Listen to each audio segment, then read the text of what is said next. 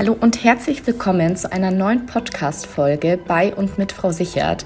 Heute geht es um Gesundheitsfragen bei der BU bzw. der Gesundheitsprüfung. Und hierfür haben wir wieder eine ganz tolle Expertin bei uns. Deshalb bleibt gespannt.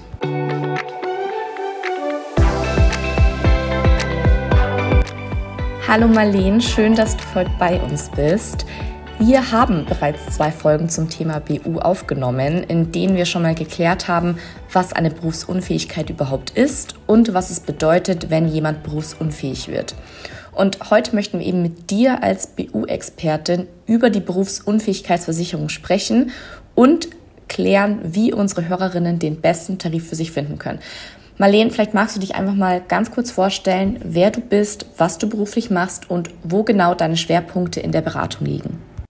Ja, also hallo erstmal in die Runde. Danke für die Einladung zum Podcast und gerne stelle ich mich vor. Ich bin die Marleen, wie du schon gesagt hast. Ähm, ich bin 44 Jahre alt, komme aus Thüringen, ähm, bin jetzt seit über 21 Jahren äh, selbstständig als Versicherungsmaklerin und ähm, ja, meine Schwerpunkte liegen eigentlich in der ganzheitlichen Betreuung äh, meiner Kunden. Wenn man schon knapp zwei Jahrzehnte äh, Versicherungsmaklerin ist, dann betreut man natürlich schon viele Familien von, von der Pike auf, aber ähm, natürlich gehören äh, zu den Schwerpunkten in meiner Beratung auch die Berufsunfähigkeitsberatung und die Altersvorsorgeberatung, weil das einfach ähm, Bausteine sind, die äh, in der ganzheitlichen ähm, Betreuung und Beratung immer ein Hauptthema sind. Mhm. Und ähm, warum hast du dich dann insbesondere für die BU-Beratung ähm, entschieden, diese anzubieten, neben deiner ganzheitlichen Beratung? Hat das einen ähm, ja, spezielleren Grund? Das hat sich im Grunde eigentlich so entwickelt, weil, äh, wie eben schon gesagt, die Berufsunfähigkeitsversicherung ist ja neben der Privathaftpflicht ähm, einer der wichtigsten Verträge, die man in seinem Versicherungsordner haben sollte. Und demzufolge ergibt sich das dann einfach. Ähm, wir, ähm, ich habe über meinen Instagram-Kanal natürlich viel, viele Terminanfragen von jungen Kundinnen.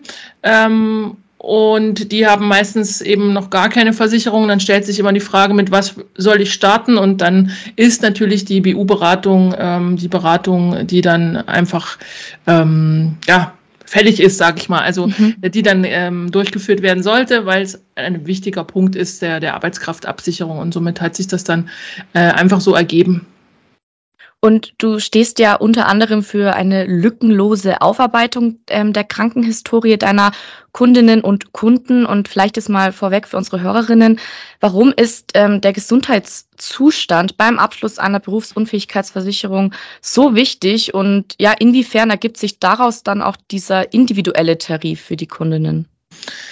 Also der Gesundheitszustand ist wichtig, weil er natürlich grundsätzlich erstmal darüber entscheidet, ob der, die Kundin äh, oder der Kunde eine Berufsunfähigkeitsversicherung bekommen kann ähm, und in, welchem, in welcher Form. Also beim Abschluss einer BU werden ja Gesundheitsfragen im Antrag gestellt und die werden ja nicht umsonst gestellt. Das heißt, der Versicherer soll mit der Beantwortung dieser Fragen die Möglichkeit haben, ähm, den Gesundheitszustand ähm, des Kunden, der Kundin einzuschätzen. Und ähm, ja, deswegen ist es wichtig, dass man die Krankenhistorie ordentlich aufarbeitet, ähm, damit man hier keinen Fehler macht, weil schlussendlich äh, kann dann später natürlich der Versicherer auch vom Vertrag zurücktreten, wenn die Gesundheitsfragen falsch beantwortet worden sind. Und ja, damit das halt nicht passiert und unsere Kundinnen nicht ins offene Messer laufen, haben wir uns darauf ähm, auch ein Stück weit spezialisiert, beziehungsweise ist das so unser Steckenpferd zu sagen, ähm, guckt mal hier bei uns, ähm, könnt ihr wirklich auf Nummer sicher gehen, weil wir mit euch die Krankenhistorie ordentlich aufarbeiten. Und was wären denn so ein paar typische Fragen, die bei so einer Gesundheitsabfrage gestellt werden? Kannst du da vielleicht ein paar Beispiele mal nennen? Also das sind natürlich sehr viele Fragen. Wenn sich jemand schon mal so einen Antrag angeguckt hat, da kann das mitunter schon äh, ein, zwei Seiten äh, in Anspruch nehmen. Aber wenn ich es mal ganz äh, pauschal äh, jetzt für die Hörerinnen und Hörer ähm, ähm, ausdrücken möchte, dann wird im Prinzip fünf Jahre gefragt, wo oder weswegen warst du in ambulanter Behandlung äh, rückwärts und, und zehn Jahre rückwirkend ähm, stationär. Und wenn wir ein bisschen ins Detail gehen, dann wird natürlich gefragt, warst du wegen psychischen Problemen in Behandlung, warst du wegen Erkrankung der Atemwege ähm, in Behandlung, äh, warst du im Krankenhaus zur Kur, zur Reha, ähm, nimmst du regelmäßig Medikamente ein? Das sind zum Beispiel solche Fragen, die dort gestellt werden. Okay, und Ich meine, es kann jetzt vielleicht durchaus mal passieren, dass man unbeabsichtigt mal vergisst, irgendwas anzugeben. Und inwiefern kann ich da jetzt als Kundin dafür belangt werden, sage ich mal, beziehungsweise halt meine Leistung beim BU-Eintritt gekürzt werden? Ja, das kann durchaus passieren. Ähm, ein Großteil der, der eingereichten BU-Leistungsanträge äh, wird wegen ähm, vorvertraglicher Anzeigepflichtsverletzung äh, abgelehnt. Es ist natürlich dann immer die Frage, was habe ich aus Versehen nicht angegeben? Wenn ich jetzt ein, eine simple, einfache Erkältung nicht angegeben habe oder einen simplen Magen-Darm-Infekt, wegen dem ich jetzt drei Tage krankgeschrieben war, dann wird das keine Konsequenzen haben. Aber wenn ich jetzt mehrfach wegen Rücken Problem in Behandlung war und habe das nicht angegeben, dann äh, wird der mit aller Wahrscheinlichkeit ähm, der Versicherer natürlich dann Probleme machen, wenn es zum BU-Leistungsfall kommt. Deswegen ist das schon sehr, sehr wichtig, dass man hier gewissenhaft äh, und vor allem in Ruhe an die Beantwortung der Gesundheitsfragen rangeht, weil so ein BU-Vertrag kostet jetzt auch nicht allzu wenig.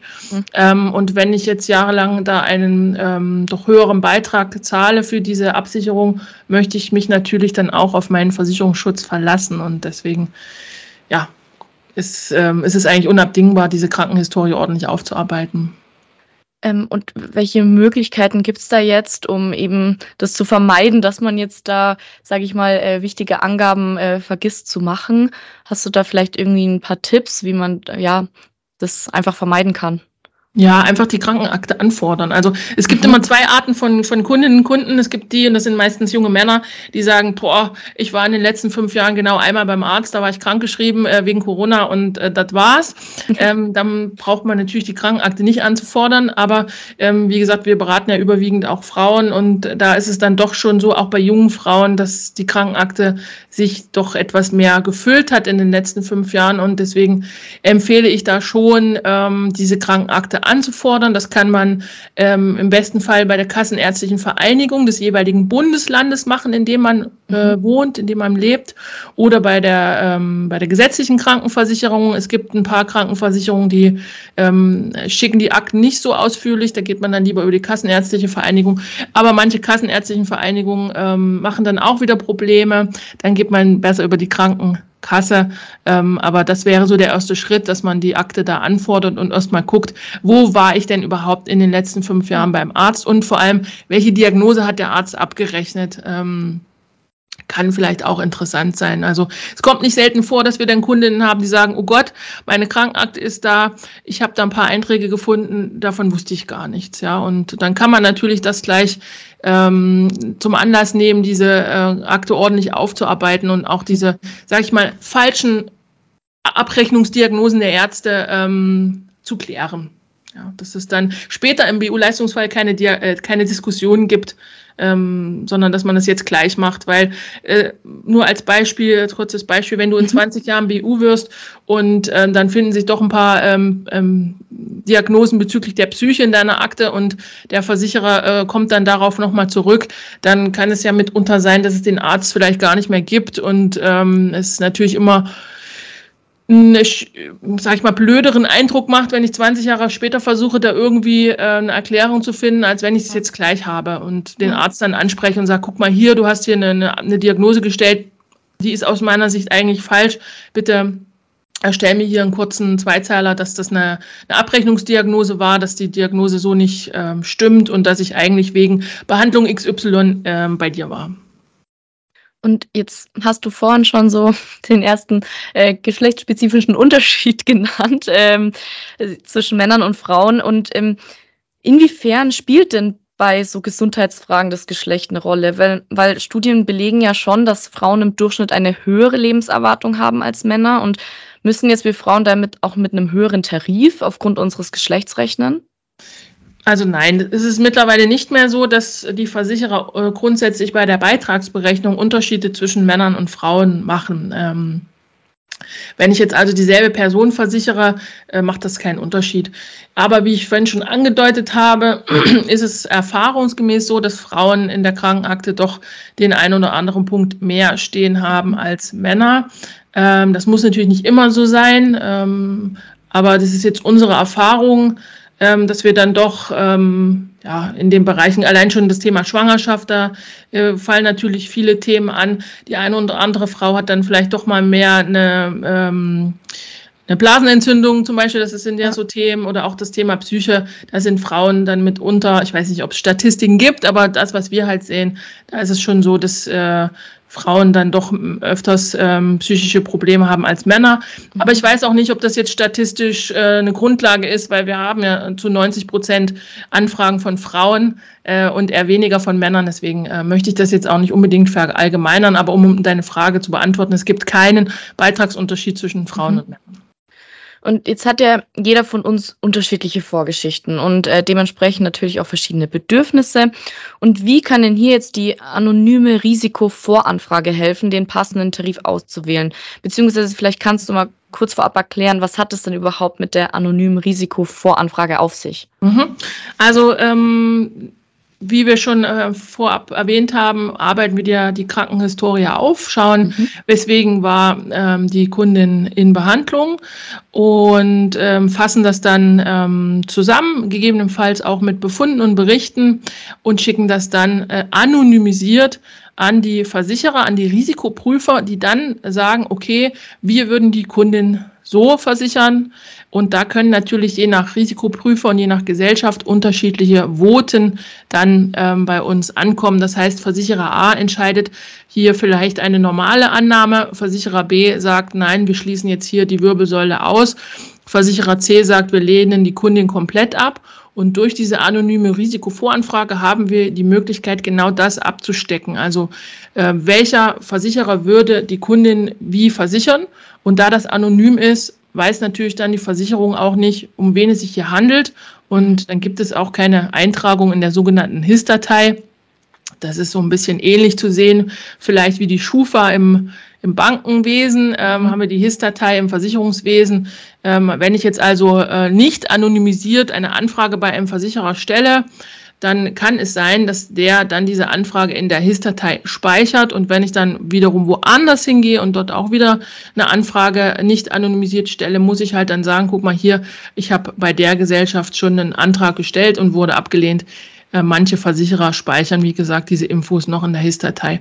Also am Ende soll's, die, ist die anonyme Risikovoranfrage dazu da, zu schauen, welcher Versicherer würde mich mit meiner Krankenhistorie wie versichern. Und dann kann man sich eben den Versicherer rauspicken, der das beste Votum abgegeben hat. Ja.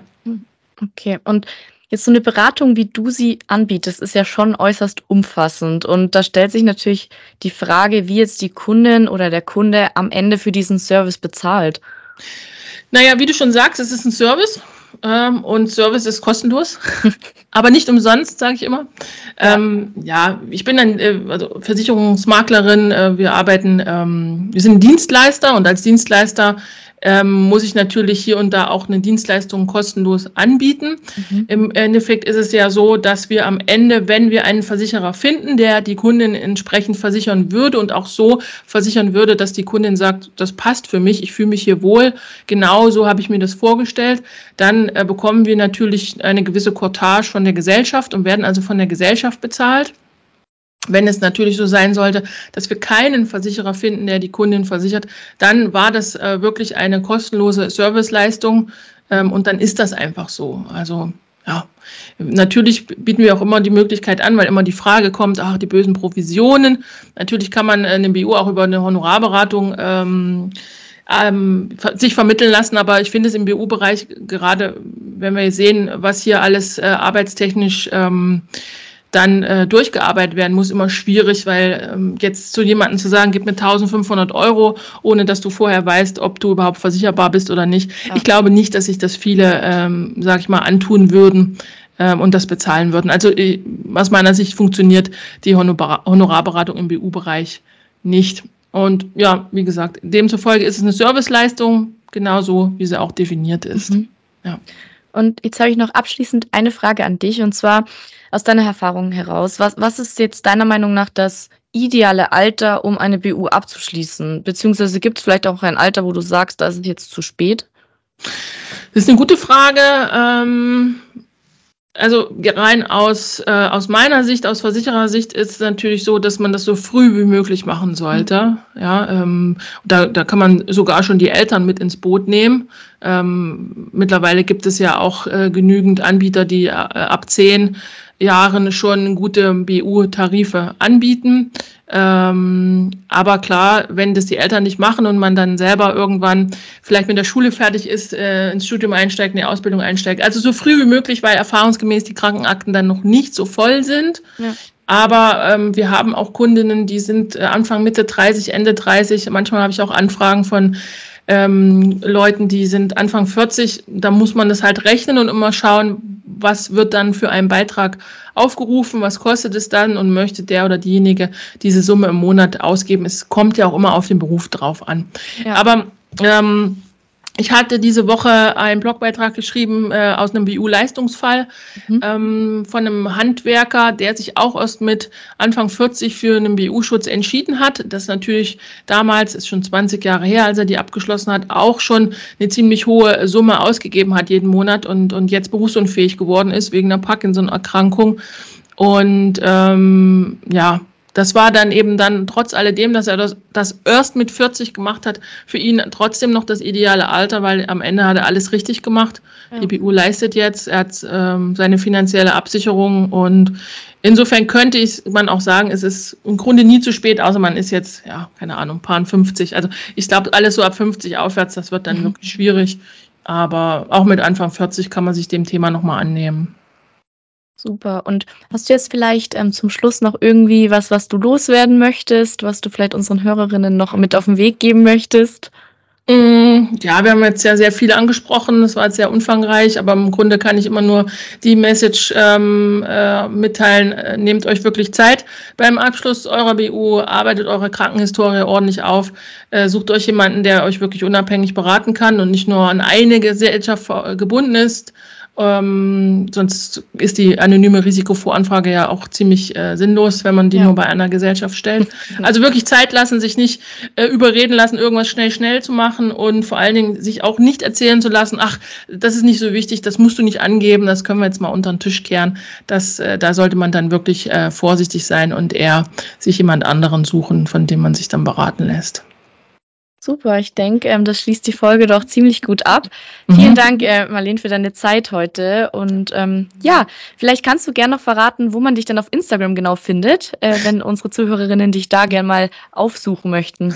Ja, man, man findet mich äh, bei äh, Instagram unter Versicherungen mit Marlene geschrieben. Ähm, ja, wer mag, kann da gerne mal reinschauen und dort gibt es auch noch viele weitere Informationen zu dem Thema. Super. Das verlinken wir euch natürlich auch in den Show Notes. Und dann, Marlene, wünsche ich dir noch einen schönen Tag. Vielen Dank, dass du heute bei uns warst und vielleicht hören wir uns ja mal wieder. Ich sage ebenfalls Danke und euch allen eine gute Zeit. Macht es gut. Ciao, ciao. Ciao, ciao. Das war's wieder mit einer neuen Folge von und mit Frau Sichert. Wir hoffen, wir konnten euch auch mit dieser Folge wieder ordentlich Mehrwert bieten. Falls ihr irgendwelche Fragen habt oder Anregungen, dann zögert nicht und schreibt uns gerne entweder über Instagram eine Direktnachricht, dort findet ihr uns unter Frau Sichert, oder auch gern eine E-Mail an frausichert.diebarisch.de.